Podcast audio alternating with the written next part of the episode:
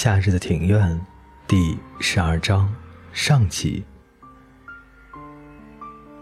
足球队的集训定在八月的最后一个星期。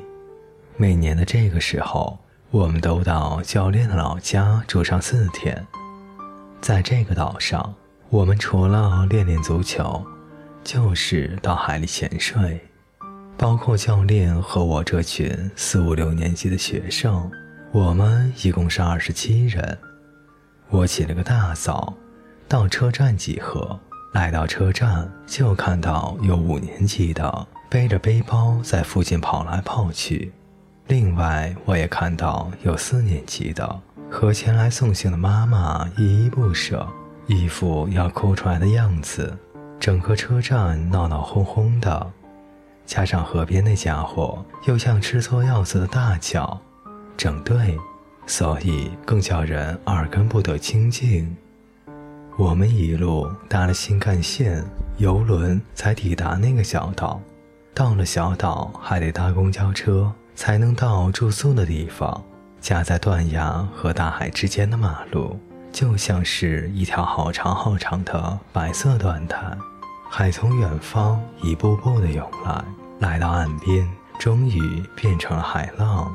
海浪一波接着一波，像极了动物的呼吸。地球从出生到现在，到底呼吸了多少次？还有，要到什么时候，海的波浪才会停止呢？在远方对我们照射的水平线，看起来好似一条弧线那样，环绕着小岛而行。我当然知道，无论我们多么努力。也到不了水平线的所在。我换了换坐姿，公车里好安静，大概是因为早起的关系吧。每个人都在睡觉。刚开始和我们一起上车的本地人都陆陆续续的下车了，现在车上就只剩下我们这一票人。每个人都任由摇摇晃晃的公车在替自己催眠。我突然好像一直坐在公车里，让公车带我去追那一条水平线。你在想什么？坐在我旁边的教练问道。教练平常在美术班教画画，他的肩膀很宽，大腿很粗，而且满脸的胡须，看起来好像一只大熊。就在教练挨着我这边，想看看外面的风景时。我突然闻到一股橘子香味，啊，坟墓！教练看了看我，坟墓好多呀，呃，这么多靠近海，不怕被卷走吗？就在突出海面的一块岩地上，错落着许多的坟墓，有的老旧到石块皆已荡然无存的坟墓，也有石块才刚刚立好的新坟墓。去年我来的时候。为什么完全没有注意到这些呢？这个地方不错吧？教练说：“死了以后还可以看着整个大海。”啊，怎么这么多啊？教练点头并嗯了一声，就望向了窗外。这个岛上人很少，包括我在内，年轻人都离开了，唯一变多的就是坟墓。哦。我的脑中顿时浮现出“坟墓之岛”这四个字。话虽如此，不过这个岛倒是不会给人阴沉的感觉。这时，公车司机刚好做了一个急转弯，海更近了，好像要将我们吞噬掉一般。我望向前方，又看到了一片的坟墓。这些睡在坟墓里的人。好像成了这个岛的守护神。哦，你说的一点也没有错。那些死去的人就住在人们生活的那块土地与海中间，他们静静地吸着海风，无止境地吸着。木山已经是六年级了，今年是最后一次了。啊，教练闭上眼睛。这时，公车正在缓缓地爬坡，我的耳间不时夹杂着车子的引擎声和海浪声，他们有时合二为一，有时则各自向远方散去。公车继续前行，有一只飞蛾不断地扑向车内的日光灯，并撒下它的磷粉。窗外是一片漆黑，我已经不知道自己身在何处了。大概是路况变差了，车子震动得好厉害。不过为了对抗黑夜，这辆公车只是屏着气急速前行。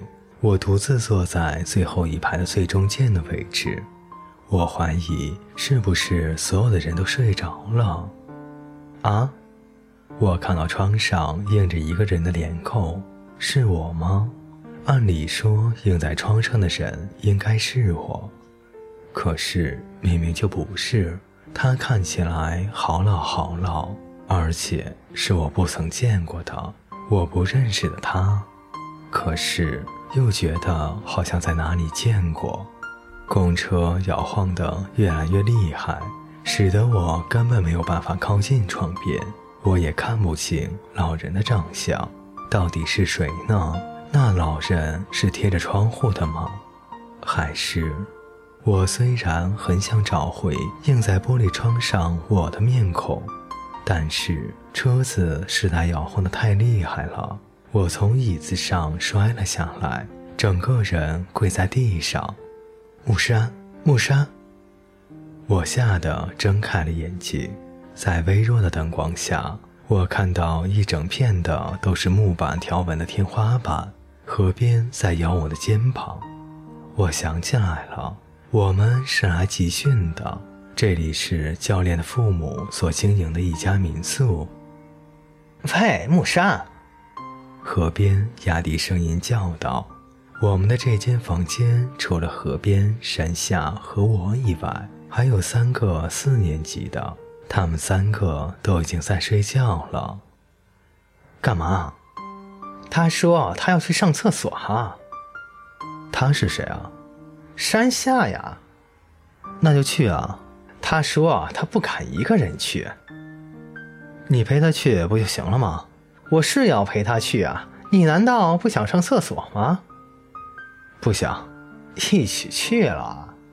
看我不耐烦的缓缓起身，山下的纸门便只得急得跳脚。快点，我要尿出来了。纸门外有一扇半开的门，据说这里以前是储藏味增的地方。自从教练的曾祖父死后，他们就将它改建成了民宿。里面有着一道厚墙的这个小房间，开着一扇小小的窗户。虽然现在是夏天，屋子里却格外的冰凉。即使是白天，走廊也是暗无天日。而在走廊边一排相连的房间，看起来还真有一点像监狱呢。